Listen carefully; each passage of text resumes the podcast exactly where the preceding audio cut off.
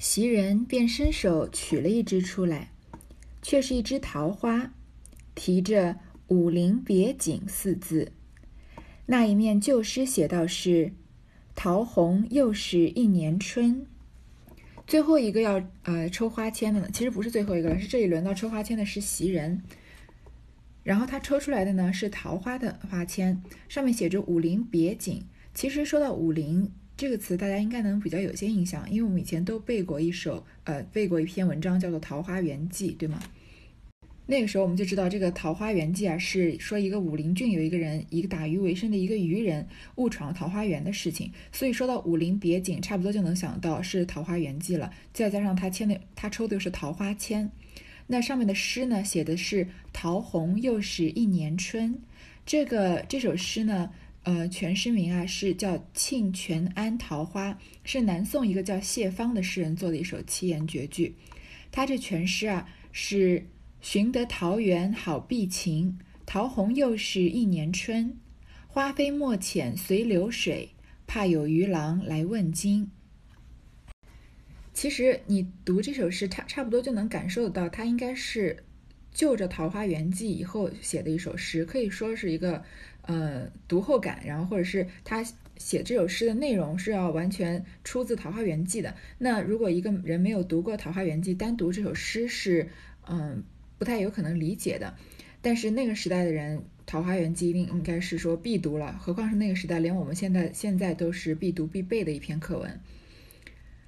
这首诗的意思是什么呢？就是说啊。呃，我找到了一块像桃花源那样很理想的地方，正好可以躲避秦朝的暴政一样，来躲避新朝，那就是要躲避南宋的这个呃朝代的政这个政治的纷扰。其实我们都大家都知道，宋朝积贫积弱，那个国那个时候的那个国家呀，是经常受外这个外虏侵袭的。在《桃花源记》里面，我们也知道那个桃花源里面的那些人啊，他们也是为了躲避秦朝的暴乱。秦朝其实只到秦二世就亡了，那他后面出现的那些就是各国争争霸群雄的时代，其实对老百姓来说是一场非常大的灾难。所以那些呃百姓呢，其中有一部分的百姓啊，躲到了桃花源这样的地方。那在武陵的这个渔人去。误打误撞走进这个桃花源的时候，他发现那里的百姓啊，不知有汉，无论魏晋，就是连汉朝都不知道，更何况魏晋两朝了。就是现在已经到了，呃，这个东晋的年间，但是那里的人啊，还以为现在仍然是秦朝呢，因为在秦朝之后，那里的人就已经离开了，所以就再也跟外界断绝来往了。所以，其实很多时候，我们现在也希望能找到一片桃花源，尤其是，嗯，比如说。在呃出现疫情的时候啊，有纷乱的时候啊，希望能找到这个找到一个地方逃避。很多像嗯像我们一些这种没有什么理想和追求，不不奢望改变世界的人，想说至少可以远离这些纷扰吧。可惜现在世界的地图基本上都在 GPS 上找到，已经找不到像桃花源这样一个小小的岛了。好，然后继续呢，他就说嗯要像躲避秦朝的暴政一样躲避新朝。在这里啊，我已经忘记了节令。只只是见了桃花又一次的盛开，我才知道又一年的春天已经来到了。那桃花纷纷飘落啊，不要让它飘进溪水，我恐怕有多事的鱼郎看见了，顺着这个漂浮的花瓣找到这里来骚扰我。其实这里就是在说这个武陵的渔人不小心闯进桃花源的事情。那这个故事就是说我想要离开这个现在的地方，找到一个像桃花源这样的地方，然后呢，不知道忘记时间，忘记一年四季，只看着桃花。飘落才知道又一年来到，然后不要让别人，但是我不想留下蛛丝马迹，让别人来破坏我的这份宁静。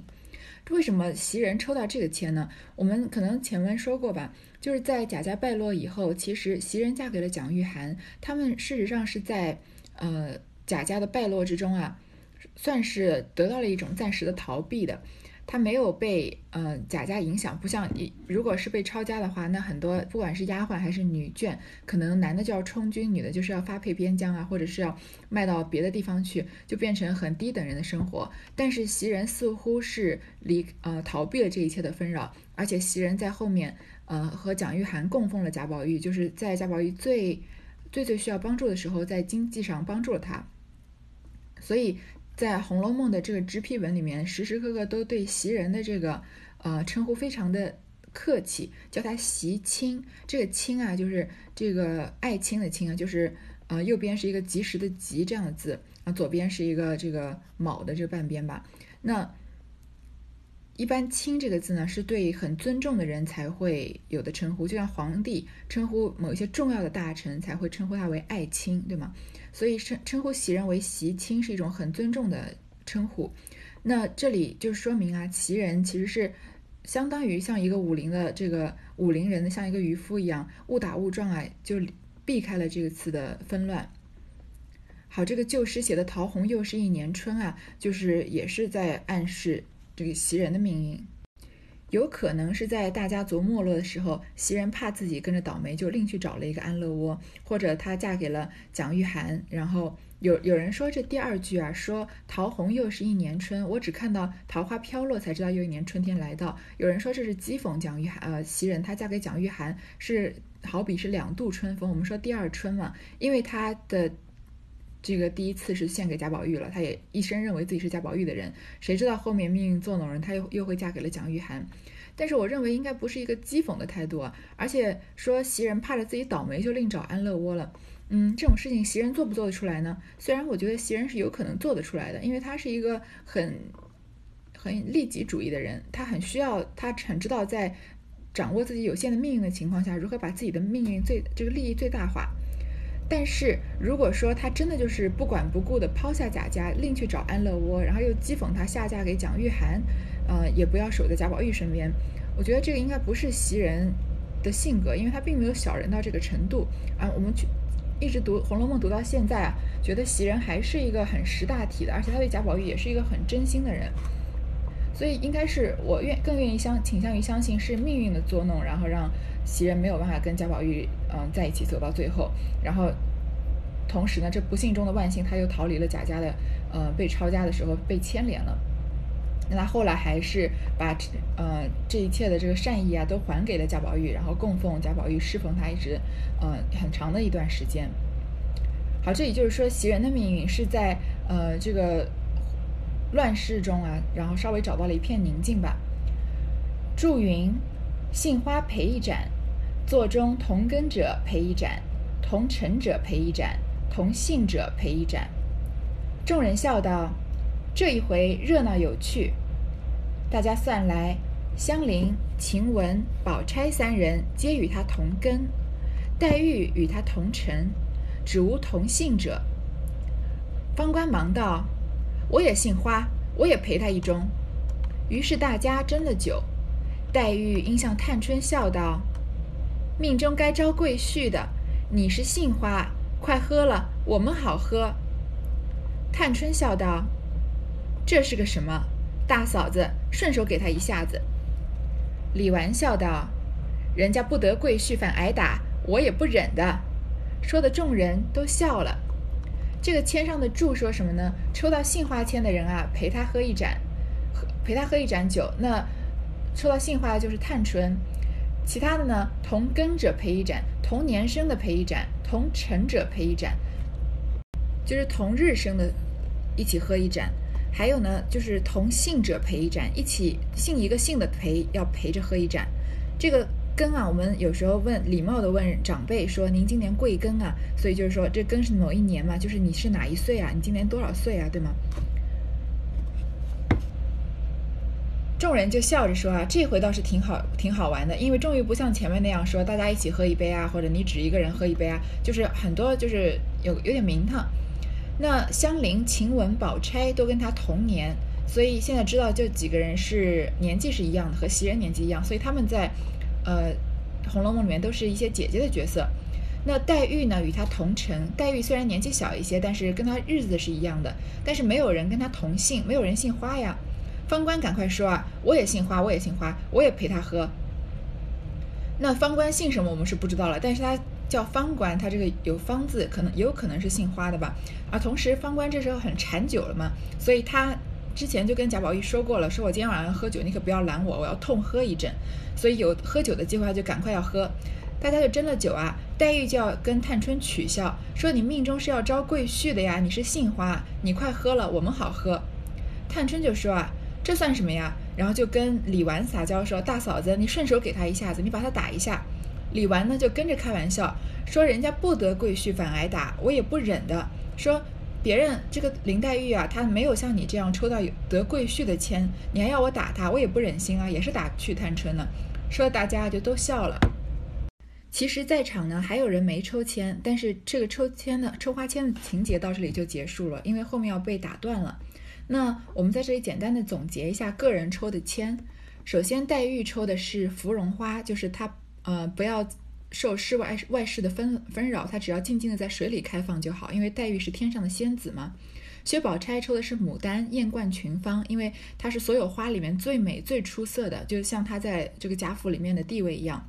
探春签抽的是杏花签，就是说她将将来是要嫁给一个贵婿的。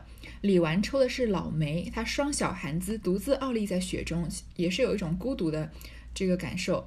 那湘云抽的是海棠，呃，就是只恐啊香梦沉酣嘛，就暗示香就是对仗前面湘云在花之中睡着了。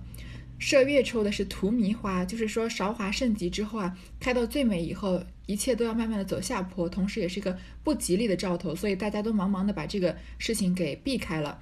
香菱签抽的是并蒂花，就表面上看了好像是连理枝头花正开，它会有一个好的姻缘。事实上其实是说，他将是这个薛蟠将会娶一个嫉妒心很强的人，然后让他嗯之后对他的这个之后的命运也有重要关键的转折作用吧。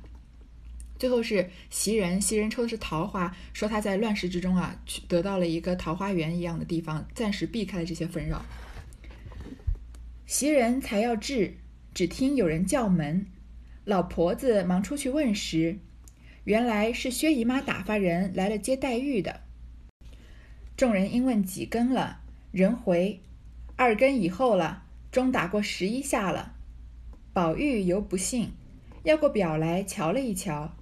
已是子时初刻时分了，黛玉便起身说：“我可撑不住了，回去还要吃药呢。”众人说：“也都该散了。”袭人和宝玉等还要留着众人。李纨、宝钗等都说：“夜太深了，不像，这已是破格了。”袭人道：“既如此，每位再吃一杯再走。”说着，晴雯等已都斟满了酒。每人吃了，都命点灯。袭人等直送过沁芳亭河那边方回来。袭人才刚要治啊，看下一个人要抽什么花签，但是有人叫门，老婆子就出去问是谁叫门。原来是薛姨妈啊，打发人接了黛玉的。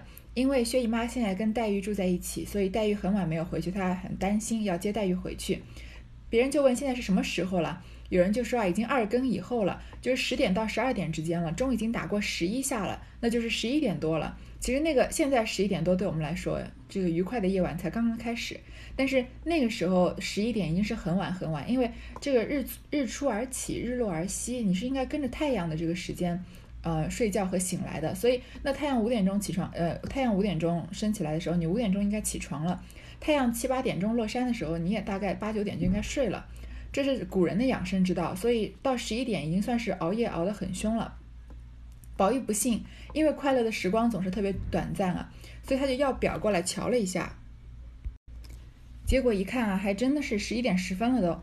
那黛玉啊就起身说：“我也撑不住了，我回去还要吃药呢。”黛玉因为她不吃药是不能睡觉的。大家都说啊，都散了吧。他们还要留着别人，连袭人也想一起一直留着大家，因为玩的太开心了嘛。李纨和宝钗他们两个是管家的，他们就说啊，夜太深了，不像玩到这么晚啊，对，不成体统。现在已经是破格了。那袭人就说，那就再吃一杯再走。晴雯啊，就帮他，大家都斟满了酒，每个人吃了都点灯走了。袭人呢，一直把他们送过沁芳亭那边才回来。关了门，大家复又行起令来。袭人等又用大钟斟了几盅，用盘攒了各样果菜与地下的老奶老妈妈们吃。彼此有了三分酒，便猜拳吟唱小曲儿。那天已四更时分，老妈妈们一面明吃，一面暗偷。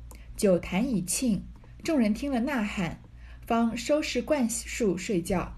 这一夜很庆幸，大呃很尽兴，大家又开始行起酒令了。这个其他的人走了，关起门来还是有好多人的呀。袭人啊，用大盅斟了几盅，还用盘子啊挑了几样果菜和老妈妈们一起吃。这些老妈妈们酒量当然不像这个小姑娘们了，她们酒量是真的非常的深不可测。吃了一点酒啊，就猜拳啊，唱小曲儿，又是比较呃前面是比较雅的这个活动，那到了老妈妈们这边就是比较俗的、比较畅快的这些行酒令的活动了。已经到了四更时分了，那就已经是超过两点多了。半夜，这些老妈妈们呢，表面上在吃，还暗偷，底下还在偷喝，把酒坛里的酒都喝光了。大家才惊觉啊，哇，这个酒都喝光了，才收拾洗漱睡觉。方官吃的两腮胭脂一般，眉眉梢眼角越添了许多风韵，身子涂不得，便睡在袭人身上。好姐姐心跳得很，袭人笑道：“谁许你尽力惯起来？”小燕、四儿也图不得，早睡了。晴雯还只管叫，宝玉道：“不用叫了，咱们且胡乱歇一歇吧。”自己便枕了那红香枕，身子一歪，便也睡着了。袭人见方官醉得很，恐闹他唾酒，只得轻轻起来，就将方官扶在宝玉之侧，由他睡了，自己却在对面榻上倒下。方官今天晚上特意的多喝了，所以他两腮像胭脂一样，这个酒的喝酒的这个红晕啊，把脸都染红了，眉梢眼角啊添了许多风韵。因为很多年轻的女孩子平常可能就是行这个行为举止非常端庄，也比较拘束，那喝了酒整个人就放松一些。所以方官这样本身就是唱戏的嘛，所以他嗯喝完酒之后放松下来，眉梢眼角就更添了风韵，更加的妩媚了。身子涂不得，这个涂呢，其实有很多种意思，但是这里应该是就是说他已经没办法坐好，没办法站好，就睡在袭人身上，还跟他撒娇啊，说好姐姐，我心跳得很。袭人就笑着说他，谁许你尽力灌起来，谁让你喝这么多啊？那小燕和四儿也图不得，也支撑不住了，就早睡了。晴雯还想叫他们起来，宝玉就说啊，不用叫了，那我们就胡乱歇一歇吧。他就自己枕了个红香枕啊，身子一歪，他也睡着了。那袭人看到方官醉得厉害，怕他会喝完酒会吐，就轻轻的起来，把方官扶在宝玉旁边，由他睡了，自己呢在对面的榻上倒下。所以这一晚上，方官和宝玉睡睡在同一张床上的。大家黑甜一觉，不知所知，及至天明，袭人睁眼一看，只见天色精明，忙说：“可迟了。”向对面床上瞧了一瞧。只见方官头枕着炕沿上，睡犹未醒，连忙起来叫他。宝玉已翻身醒了，笑道：“可迟了。”因又推方官起身。那方官坐起来，犹发正揉眼睛。袭人笑道：“不害羞，你吃醉了，怎么也不捡地方乱挺下了？”方官听了，瞧了一瞧，方知道和宝玉同榻，忙笑得下地来。说：“我怎么吃的不知道了？”宝玉笑道：“我竟也不知道了。若知道，给你脸上抹些黑墨。”说着，丫头进来伺候梳洗。大家黑甜一觉，你看这个形容多有趣！一觉睡的就是又沉又甜，不知所知，一直到天大亮了。袭人睁开眼睛一看，看到天已经那么亮了。就说不好了，要迟了，因为早上起来的请安的工作啊，还有就是一整天的工作，都是要在天刚亮的时候开始。现在天已经很亮，所以说时间已经不早了嘛。对面床上一瞧啊，看到方官他的头是枕在炕沿上面的，还没醒，就赶快叫方方官起来。宝玉呢，他已经翻个身就醒了，他是笑着说可迟了，因为。主人家迟一点有什么关系？这个袭人她这个责任感比较重，所以她忙说可迟了。宝玉是笑着说可迟了。虽然两个人说的话一样啊，但是担心的事情都不一样。就推方官起来，方官起来，因为昨天喝的太多了，还没有清醒，就还发正揉着眼睛呢。袭人就笑着说啊，真不害羞，你喝醉了怎么也不捡点地方，就这么胡乱倒下来了呀？方官一看啊，才知道自己是跟宝玉同榻，那主人和仆人同一张床是很不合规矩的。就赶快笑着下地来，当然是宝玉这边，所以他们也并不是很在乎合不合规矩啊。就说我怎么吃的不知道了呀？宝玉就说啊，我也吃的不知道了。如果早知道是你啊，我就要这个作弄作你，作弄你，你往你脸上啊涂一些黑墨呢。说着呢，丫头就进来伺候宝玉梳洗。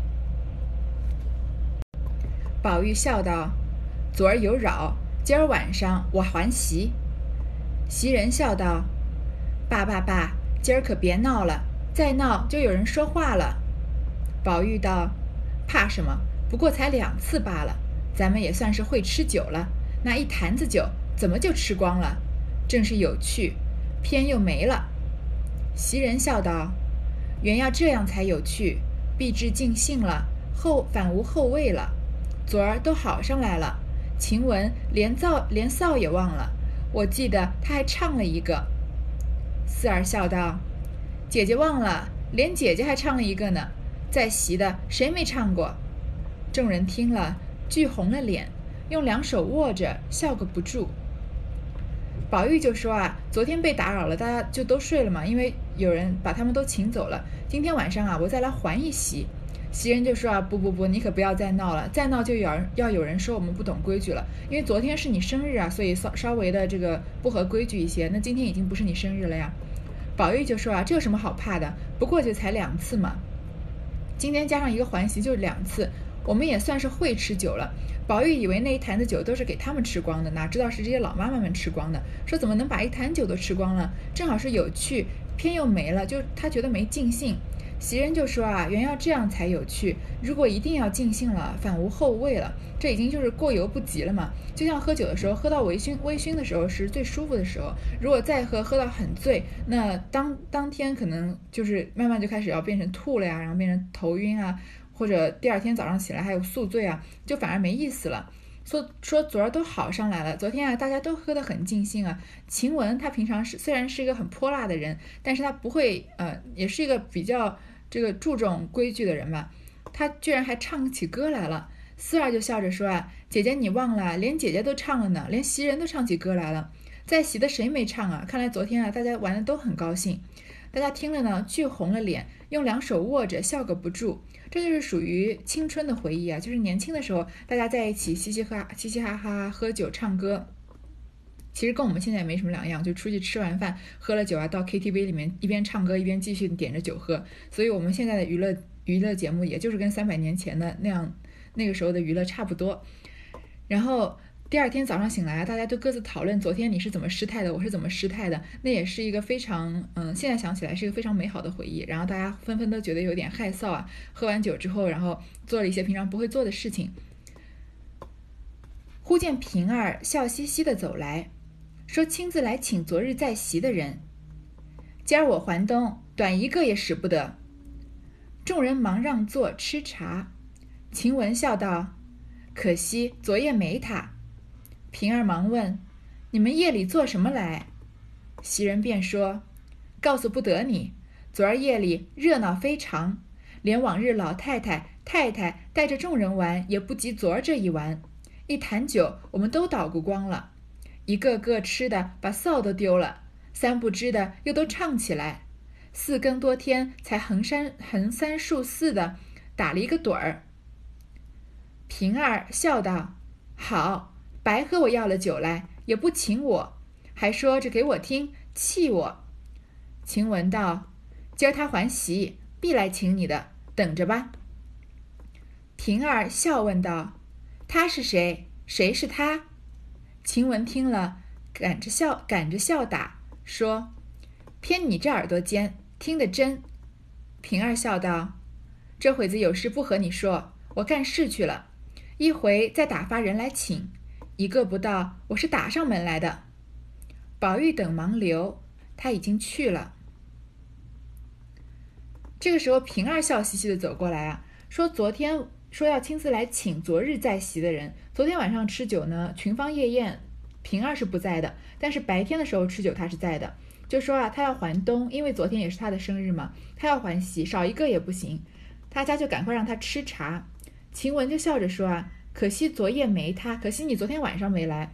平儿就赶快问：“你们夜里做什么了呀？”袭人就说：“啊，这个不能告诉你。昨天夜里特别特别热闹。之前啊，连这个贾母和王夫人带着大家一起玩啊，也不及昨天玩的这么尽兴。我们把一坛酒都喝光了，一个个吃的把臊都丢了，大家一个个都不顾羞不顾臊了。三不知的都唱起歌来，一直到四更多天啊，才横三横三竖四的歪七扭八的倒在一起，打了一个盹儿。”平儿就笑着说：“哦，原来你们问我要酒，要完酒呢，喝我的酒还不请我，还现在还说给我听，说你们有多开心来气我。晴雯就说啊，今天他还席，一定来请你的，你等着吧。